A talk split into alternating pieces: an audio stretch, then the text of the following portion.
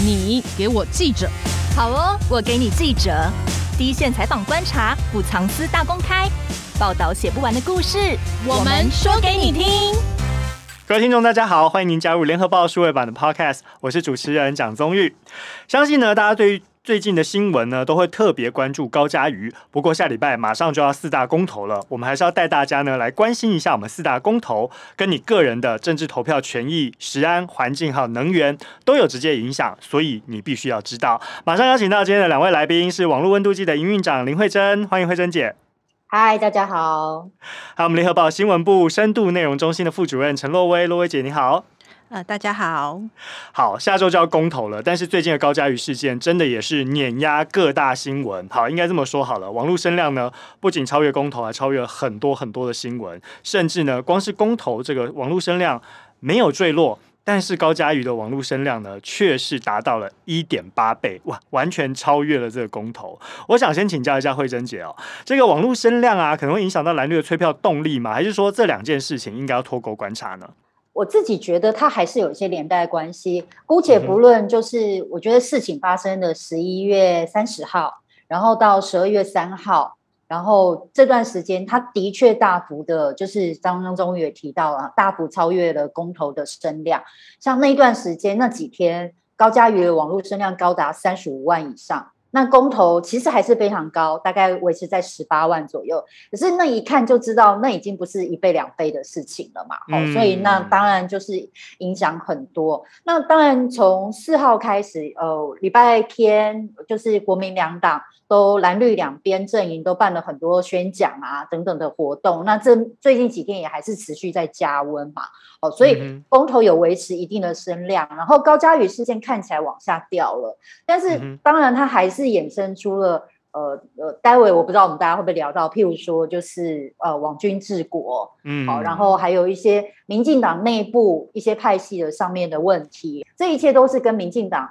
就是怎么样去治理这个国家，然后有没有特权的这件事情，其实都牵扯出来了，所以当然会对呃就是执政党。呃，形象上面有一定的冲击，我觉得这是无可厚非的事情。这样、嗯、好，我们刚刚私底下还在聊，就跟洛薇姐聊到说，其实大家还蛮想聊高嘉瑜的。我相信您在关注公投跟关注高嘉瑜的同时哦，我现在又刚谈到了一个就是王军治国这样子的一个议题哦。大家就在说，哎，网军治国这个矛头啊，会不会影响到执政党现在在宣传四大公投？您个人觉得呢？呃，其实大家只要看那个呃新闻报道啊。那还有谈话性的节目啊，现在在讨论什么？是公投吗？还是高嘉瑜事件？还是林炳书？其实就知道了哦。那整个焦点呢，呃，转移到林炳书跟高嘉瑜哦，还有林炳书为什么这么神通广大、神鬼交锋？嗯，对。那这个呢，其实，在绿营内部呢，他们现在出现了一个信心危机。嗯哼。那他们呃，虽然礼拜三的民进党中常会啊。呃，秘书长林锡耀呢，呃，他有个信心喊话，那这个信心喊话就在告诉呃，民进党的中常委啊，还有呃其他关心公投的党内同志说，其实呃最近总统的支持度没有掉哦，嗯，啊、呃，然后呃公投的支持度也没有掉哦，可是呢。呃，这个有点像吹哨壮胆啦。实际上哦，你去问一问基层，呃，在办那个呃公投宣讲会的一些绿营的民代哦，他们其实是很忧心的，多多少少还惊啊惊啊。对，因为他们会觉得这个对年轻的选民、年轻的支持者，会对民进党呃的呃一些形象啊，哦，那看到林炳书这样，这年轻人博士生还可以不要工作啊，然后又有这么多存款呐、啊，那。这个年轻人恐怕会对民进党有一些负面的观感，不愿意去投票，所以现在是他们比较大的危机。好，所以其实反而这一次的公投反而有一个关注点，刚刚洛伟姐帮我们点出来，就是投票率哦，所以这件事情必须要带大家来注意一下。嗯哼，好，另外呢，我们来看一下蓝绿在公投议题上交锋啊，现在朝野政党可以说是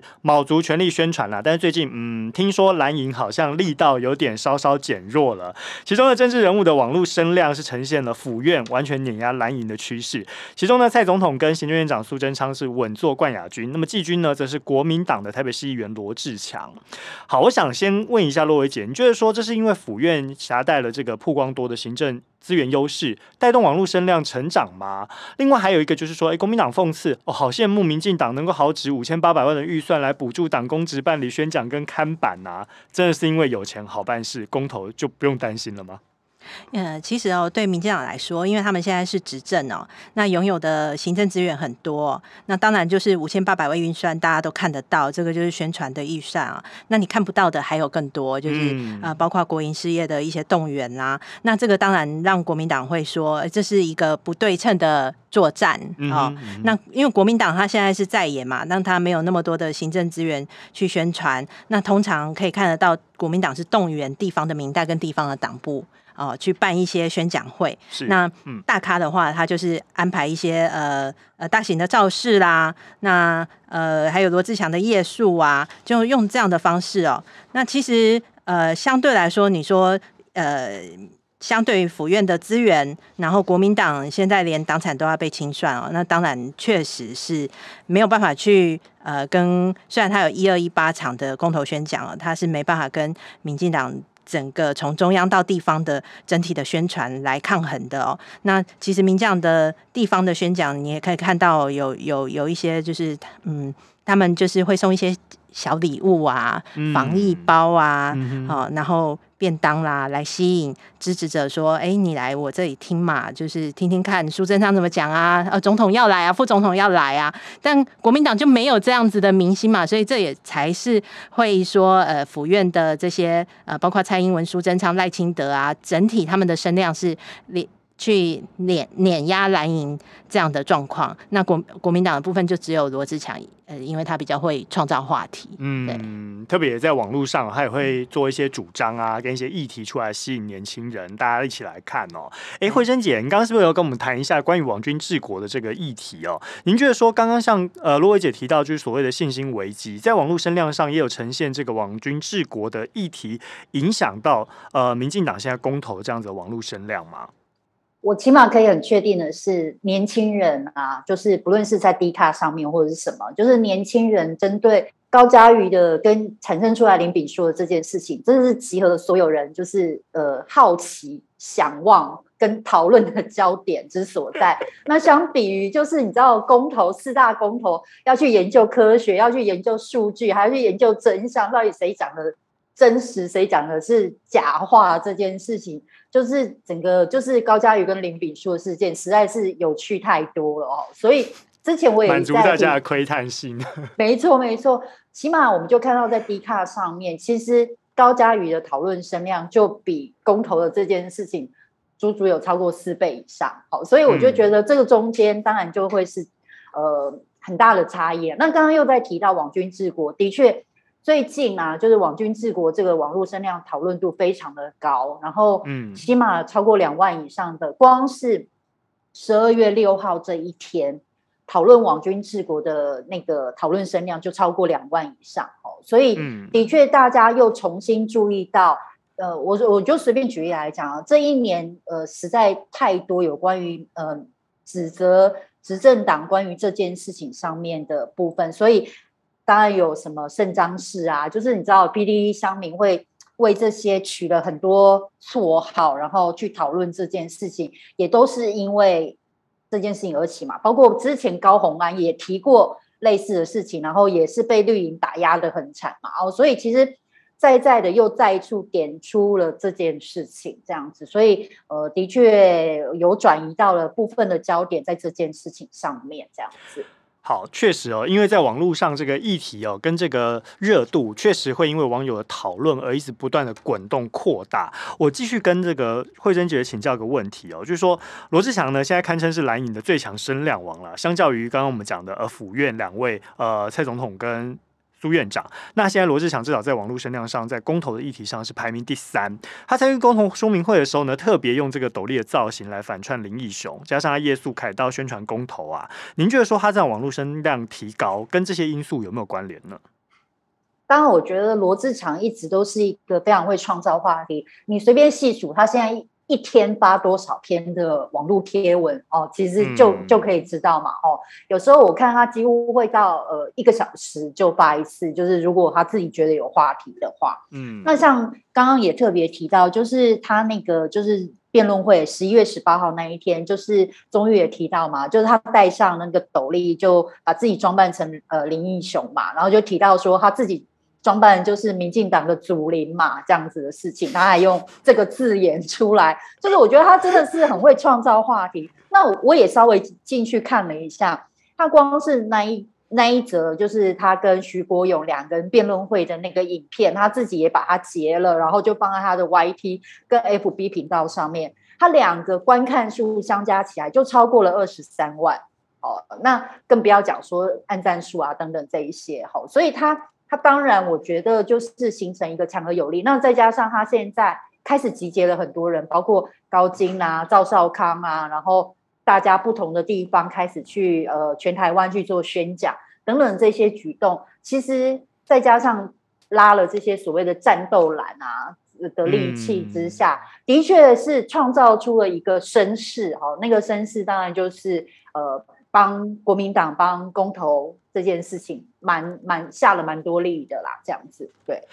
好，惠贞姐跟我们分享这个，我倒是发现了，哎，这样子罗志祥的网络操作上哦，有三个重点跟大家来分享，也就是第一个 Po 文量，第二个是抓议题的能力，第三个是拉大咖来助阵。哎，所以这个或许可以给蓝营参考一下。大家现在会去看到，就是说，哎，网络声量呢，其实越高不见得是好事。为什么？因为里面包含了正面跟负面的评价。所以呢，声量高是不是也代表说它的支持度一定高呢？慧珍姐，你会这样看待呃罗志强吗？或者是说，现在在民进党他们在做的一些公投宣讲的操作上，可以这样子套用吗？嗯，不能。嗯，对我，我们就随便举重启核四这个议题来讲好了。重启核核四这个议题一直都是四大公投讨论声量最高的。那事实上，我们最近当然也看到，不论是美丽岛电子报或者是 TVBS 的民调，都有提到说重启核四这个现在不同意，呃，已经超越了同意嘛。那如果我们看网络声量来说的话，也很明显，就是不同意的网络声量。其实是超越了同意的网络声量蛮多的哈，嗯，那对我觉得其实在这件事情上面就可以再度的看得出来说，讨论量炒得很高，代表它的话题一定是争议度非常的高，所以大家都可以拿出来辩论的人也非常的多。那第二名是板来猪。那板莱猪现在目前为止看起来就是呃同意的部分还是不论是呃其他家的民调或者是我们看到的网络声量上面都是同意的胜过于不同意。好，那其实这个也可以显示出来说，呃，第一议题的话题度我怎么样可以找得出来？第二真相有可能会越变越明吗？有时候好像并不是，好，只是大家找到了不同的话题的焦点，然后去吸引住自己呃相挺的族群，能不能认同我？但是如果跳脱了这个我本来相挺的同温层里面了之后，不是同温层的人能不能认可这件事，你就会变成是关键之所在嘛。嗯，然后有时候真理能不能在网络当中越变越明这件事情，然后能不能跳脱同温层，哦，就会是真正的关键之所在。尤其有一些现在粘得很紧嘛，举例来讲。像真爱早教看起来现在同意跟不同意就是粘得很紧嘛，哦，那他可能就会在这个、嗯、这个关键之间喽，嗯。好，而且呢，除了这个同意跟不同意的差距不大拉锯之外呢，还包含他们要不要表态，诶，这个比重也不低哦。刚刚呢，慧珍姐有跟我们提到一个，就是同温层，这在网络上大家一定会去看到了。我们来看一下，除了说你以政治人物的个人声量有差距来做观察以外，我们来看一个比较相对客观的，就是政党的部分。我觉得反而跟个人有一些差距哦，因为各个政党呢，现在基基本上立场是各自有盘算啦。比如说，民进党是说四个不同意，台湾更有利；国民党喊出了四个都同意，台湾更美丽。但是大家现在网友就戏谑说，好像听起来是四个都同意，越来越美丽这样子。好，那民众党呢是主张两好两坏，同意早交时安，台湾才会平安；时代力量三好一坏，唯一反对重启核四。我觉得四个朝野政党的立场哦，各自都有不同。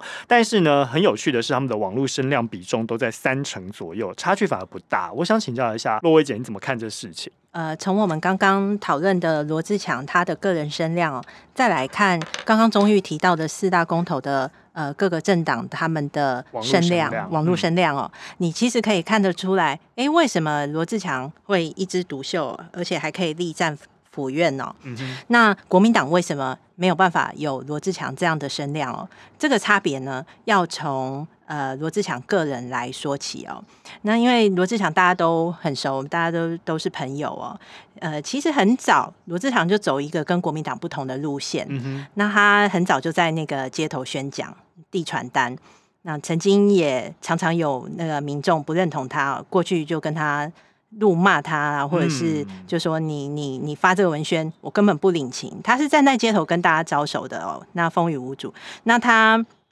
呃，从那个时候的站街头哦，到这一次的一页树凯道哦哦，那。呃，以及我们现在看到的他声量的一枝独秀哦，那这其实就是他个人在拼他个人的声量，嗯，可是呢，他拼到的不是国民党的声量，那这也是为什么国民党内其实对罗志祥的个人风格有一些有一有有不少人有一些意见，认为说他其实是在借公投拼自己，为自己累积一些政治实力。嗯、那不过最近朱立伦呢？啊、呃，也叫就是开玩笑的，罗志祥不是出了一本书嘛，在谈他的网络宣传。那朱立伦就叫说，就叫称呼他说罗罗高雄罗台北。哎、欸，你可以看得到哦，他其实他的为什么以前大家会讲罗志祥选台北市长，他当然他自己喊出来了。嗯、那现在连高雄也有，那就是因为战斗蓝。现在在讨论说，哎、欸，可不可以推罗志强去选高雄市长？嗯，对。但是这一些有关于罗志强个人的声量，并没有累积到国民党里面。嗯，那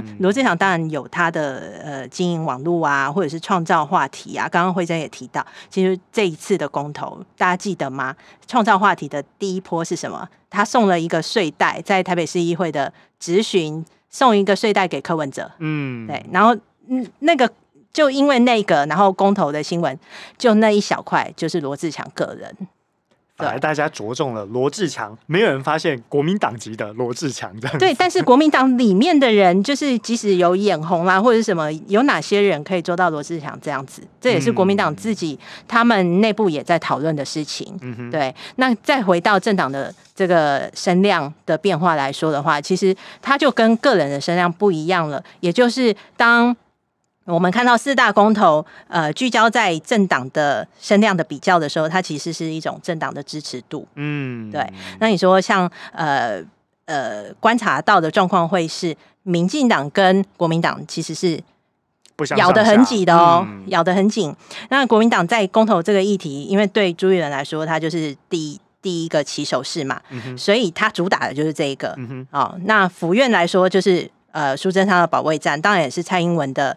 呃，期中考啊、哦，所以它转换成一个政党的对决的时候，那那个网络声量就会呈现出呃选民的支持度。嗯哼，对。嗯、哼那呃，所以现在呃他们在讲，就是为什么高嘉瑜这个事件会对声量或者是对四大公投的支持会有一些变化，主要就在于中间选民跟年轻选民，然后、嗯、对民进党的观感。可能会对公投的结果有影响。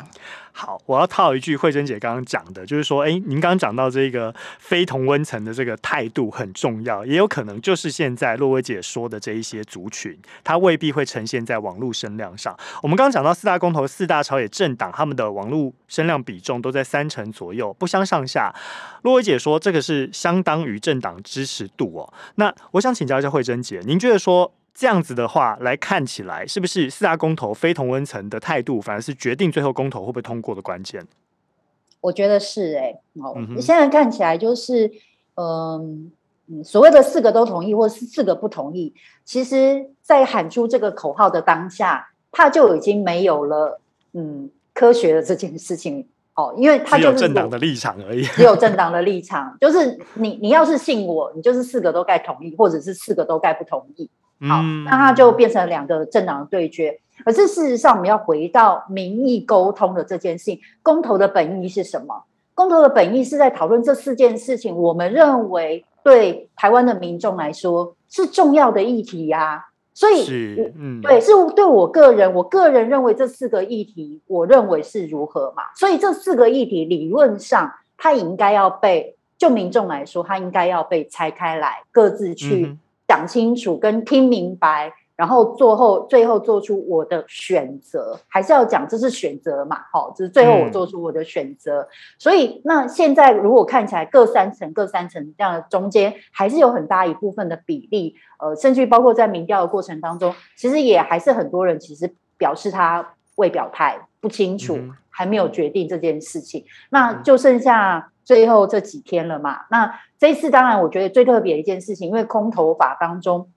没有规定，呃，就是前面十天要有被限制嘛，好，所以呃继续可以谈民调，而且是当天都还可以继续谈民调哦，而且还是可以继续讨论我自己的立场，只是我不能够去。怂恿别人说你一定要投哪一个，就这样子哈。那当然，它的尺度宽松很多，所以其实大家是可以拼到最后一刻，然后让民众就是促使大家。呃，当天第一当然要看天气好不好嘛。第二就是我可以鼓动多少人可以进去投票所，然后去投下那一票，这样子。嗯，对，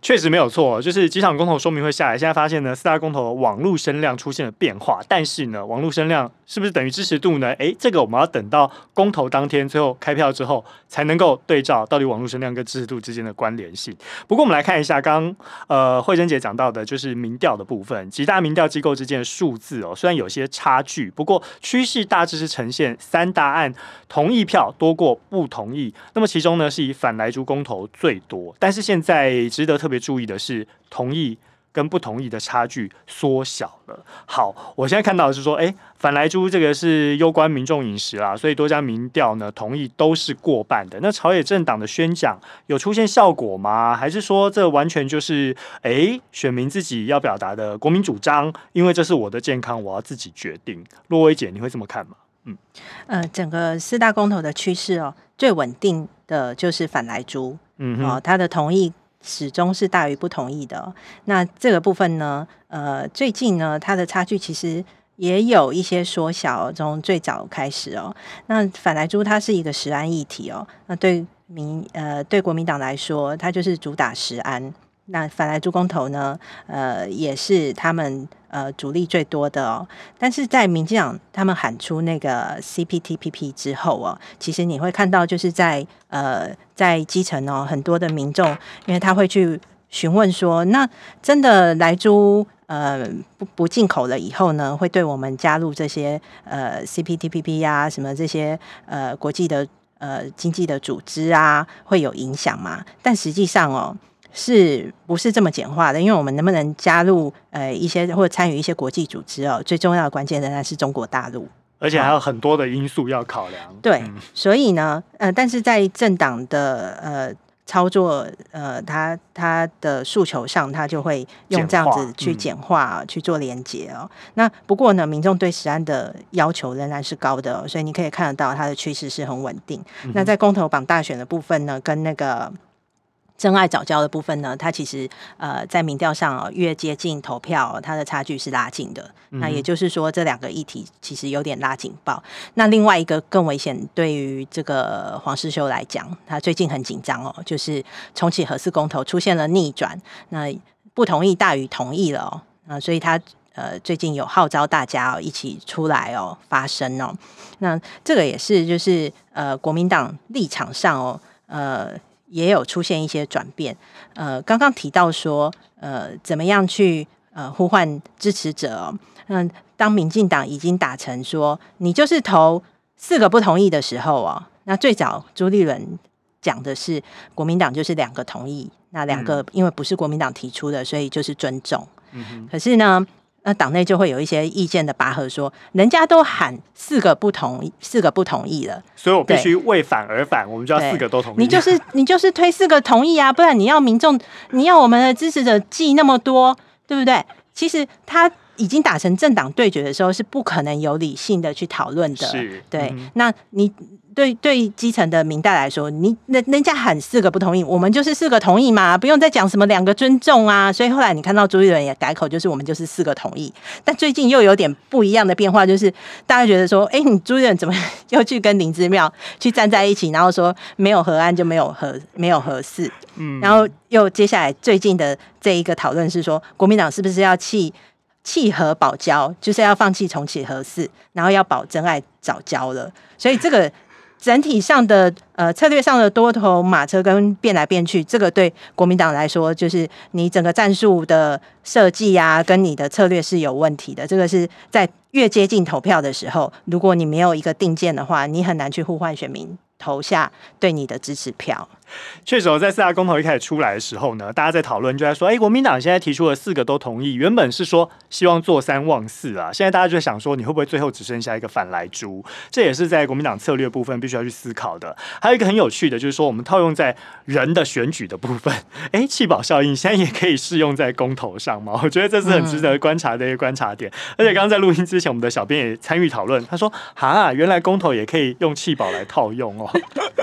因为最近有一张那个照片呐、啊，我觉得国民党这个部分真的有认真。上次蒋万安去的时候，然后他没有看到，然后李德维他们这一次在拂晓出击，结果呢，拂晓出击的时候就看到那个栈道就插在那个早教上面，上嗯、就一张照片胜过千言万语。是对，嗯、所以就是几个民调可以看得出来，就是在真爱早教他的表态率哦，民众的表态率，不管同意或不同意哦。嗯其实他并没有很多，反而是不表态的人很多。嗯，对，他表态率是最低的，所以大家在说这个是最谜样的公投。那最近整个那个因为那一张照片，所以讨论早教的，那你可以看到网络上又有很多呃影片又出来说呼吁要保育我们的早教，嗯、所以他最近的声势又起来了。那声势起来以后呢，那因为这个事情拍照的又是立委李德伟，嗯哼，所以。国民党内就呃，包括民进党就放一些俄语啊，说国民党就是你不要重启核四了，嗯，好，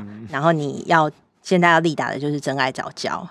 大家开始捉对厮杀，对，就会就会越接近投票就会有很多的俄语战，不管是公投也好，选举也好，都一样。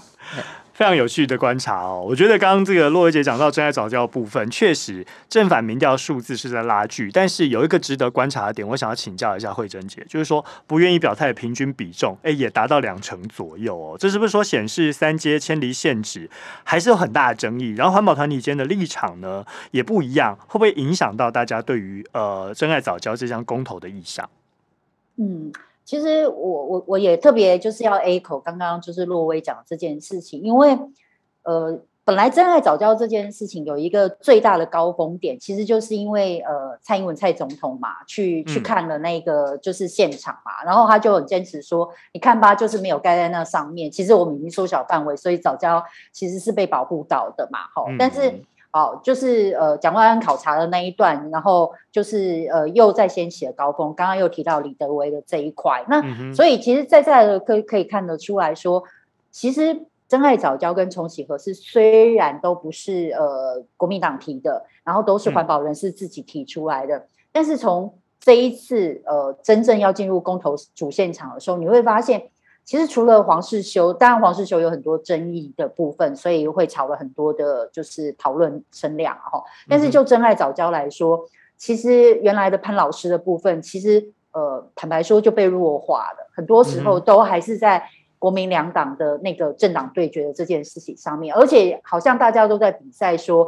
谁拿出来的真相是最多的。才能够说服越多人。好，其实我觉得后面大家其实都是在拼这一块啦，就是开始要做这所谓的。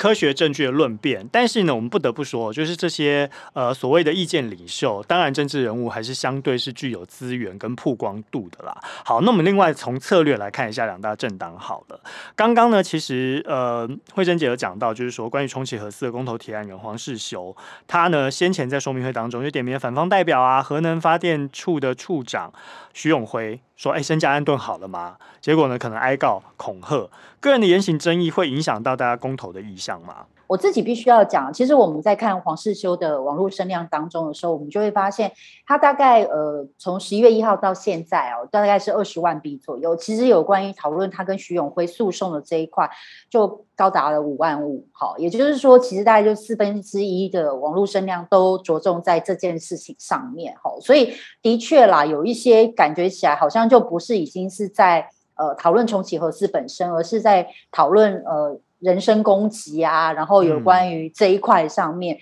那嗯，的确，我觉得争议越大的时候，有时候呃，不是代表呃，我刚才还是要提到嘛，有时候是互相抓住对方的小把柄，然后去把那个小把柄跟瑕疵的部分放大，嗯、因为真正很专业跟科学的部分，一般人其实很难听得懂，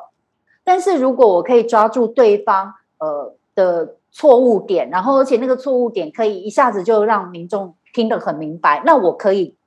尽快的放大这一点，然后甚至去呃针对那个人的本身去说的时候，其实反而比较容易吸引住呃民众的注意力。好，那当然焦点也就会被转移了。那焦点转移了之后，嗯、其实也许得到的效果就会不一样。那我觉得从几件事情上面，我觉得都是如此哦。从打选战再到这次的公投议题上面，我觉得很明显的都有这样子的策略的在。不论是蓝营或绿营啊，都有在这样的策略上面去使用它。那其中当然针对黄世修本人的这件事情上面，我觉得是明显的哦。所以你会看到绿营有很多是针对黄世修这个个人，包括他的姿态呀、啊、等等啊，然后红红酒啊等等这些去拿出来做批评。的焦点这样子，嗯，好，他拿的是葡萄汁充当红酒，因为他自己强调说不能够喝酒开车这件事情。好，我要跟洛威姐请教说，您刚刚帮我们分析了这个国民党内部立场不同，但是呢，策略上，民进党是不是也帮我们观察一下？因为民进党在网络声量上，依报道来看，哎、欸，蔡总统看起来是担任旗手的角色，那苏贞昌院长呢，他来解释反莱猪对国际的影响，还有重启核四的这些疑虑啊，那么副总统赖清德呢，则全台跑透透参与。于地方的宣讲，整体看起来是不是有这种分进合击的策略？您怎么观察呢？呃，其实一开始啊，民进党的战术是非常清楚的，他们就是整体的呃府院总动员，加上地方县市首长哦，地方的诸侯全部也一起加入宣讲的行列哦。那所以在呃无论是呃下班时间哦，或者是假日哦，你都可以看到这些首长呃。好，很多的公投宣讲场哦，包括郑文灿哦，他也拍了一部那个早教的影片哦，对支持者呃诉之以情哦，就是说呃桃园县啊，怎么样去保育早教啊，花了多少心力啊？嗯、那个影片呃，包括郑文灿的口条，其实是很有说服力的哦。那、嗯、只不过就是说最近的那一张呃。李德维立委的照片，对对对，那张照片啊，战刀就插在早教上哦，其实就是把整个民进党的这个论述哦，呃，有点打乱了哦。嗯哼，因为之前台电不是拍了一个那个直播，就说你可以看哦，退潮的时候看看哦，我们没有去呃伤到早教哦，都可以看得到早教哦，早教之美就在这里。结果。退潮以后，就是大家就说裤子脱了，大家就看到真相哦。对，那这是一个，就是说一个事件是这样，另外一个呢，就是林炳书的事件。嗯哼，哦，刚刚有提到嘛，呃，大家都在讨论，关注到这件事情，所以民进党的整个宣讲场哦，也是就是没有呃，整个焦点都跑掉了哦。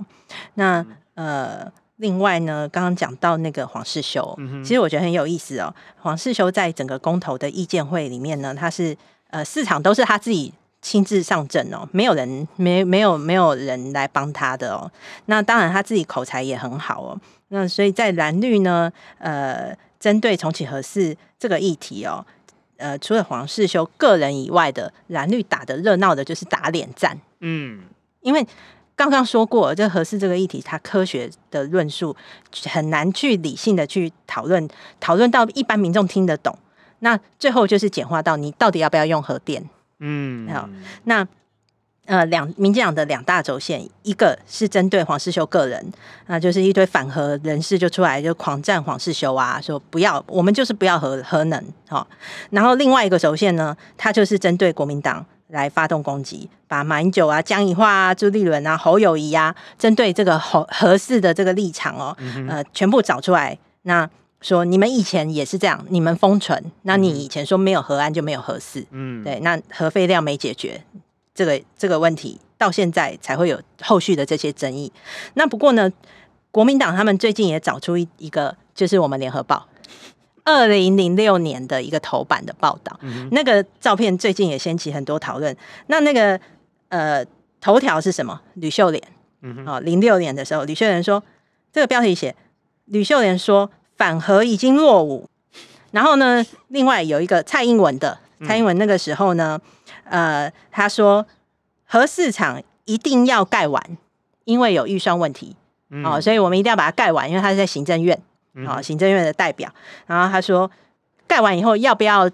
要不要让他用，到时候再来讨论。所以你会看到蓝绿的立场其实都是一样的啊，只是他们因为执政跟在野的互换，所以他们现在就互相在打脸。那再回到说蓝绿的这种口水战，以外的黄世修，嗯，哦，他为什么他的声量其实也蛮高的？就是除了红酒杯啊，还有他站的姿势啊，怎么样啊？刚刚钟玉提到一个，就是他不是力战那个核电的那个处长徐永徐永辉吗？嗯、然后他不是就是说，哎、欸，你你要小心哦，你这样我我可能会。你可向你提告，向你提告哦。然后大家就是说他在恐吓那个徐永辉，嗯、可是徐永辉自己也在说我，我我其实也没在怕，我不怕。嗯、所以恐吓是让人家心生畏惧。但徐永辉自己说我没有，我不会被你吓到，所以这也没有恐吓的问题。那这在选举上他是会有一些战术上的运用啦，嗯、就是有的时候会借由一些提告来让真相。嗯，不辩自明嘛，希望是拉到这样的效果，啊对。对，然后另外一个就是引起话题，嗯、所以你可以看到黄世修他在第一场公投意见会的时候，他就用上这个战术，就是他就希望台电来告他，然后台电来告他就可以看检验说他提出来的重启核四报告书是真是假，但其实这一份重启核实报告书，台电内部的人是。说没有错，他们其实都同步在进行。嗯哼，你不可能对公务员来说，我一定要随时做好重启跟跟不重启的准备，所以他们都会写报告。嗯一定要做好备案呐、啊，这样万一如果碰到到时候公投，哎，真的过了要重启，那你要怎么办？这恐怕也是执政党必须要面临的一个问题了哈。好，就像刚刚洛威姐讲到的，角色互换，时空背景当然也会不同，所以可能也会有不同的答案。好，我们刚刚看到就是说，哎，不只是黄世修可能被告，刚刚洛薇姐讲到了颜料反核自救会提告的对象包括前总统马英九跟行政院前院长江宜桦，因为他们的说法是说，哎，有备品可以重启核四的述内容属于不实的资料，而且黄世修呢还提供给中选会登载在公投理由书当中，所以呢就干脆把这些人一并全部都告一告了。但是我想请教一下惠珍姐哦，这提告呢会是像洛薇姐刚刚讲的，只是一个战术的运用吗？还是说这种诉讼争议也带动网络讨论的声量表现是怎么样？会不会影响到大家最后国民的观感，甚至是投票的意向？不过我必须要讲，我觉得黄世修可能对上徐永辉，然后再加上因为黄世修前面也有一些比较话题争议的地方哦，所以可能比较被关注。嗯、那但是像是颜料告马英九跟江宜桦这件事情，坦白说，网络上面的讨论声量真的是蛮低的，其实只有几千笔而已啊。嗯、那所以刚刚呃，我也非常同意洛威提到，就是战术上面的运用。那呃。以及我刚刚我自己认为，就是说这个战术的应用上面，假设可以挑起呃比较让民众能懂的呃人身攻击，然后这在小瑕疵上面去放大他的这件事情的时候，我会让一般人比较能懂，然后会比较能够引起共鸣。那可能针对就是颜聊这个告江宜樺跟马英九这一块，我觉得呃没有。引起太多网友的注意这件事情上面，嗯。嗯，嗯哼，好，所以看起来就是说这个战术上的应用呢，恐怕也还是需要看一下当时这个议题的热度在哪里哦。嗯，今天也非常谢谢我们的慧珍姐还有洛薇姐两位呢来到我们节目当中，谢谢。当然呢，也在这边也跟所有的观众朋友们呢，还有听众朋友们，也要再一次说明。当然，公投是属于我们国民跟政府之间的政策沟通的一个管道，也希望大家能够撇开这政党的主张跟建议，当然啦，当做参考没有问题。但是也希望大家呢，能够参与公投，表达个人的主张。那我们今天的 podcast 就到这边喽，也跟大家说声再见，我们下次再会，拜拜，拜拜。更多精彩的报道，请搜寻 VIP 大 U 点 com 联合报数位版，邀请您订阅支持。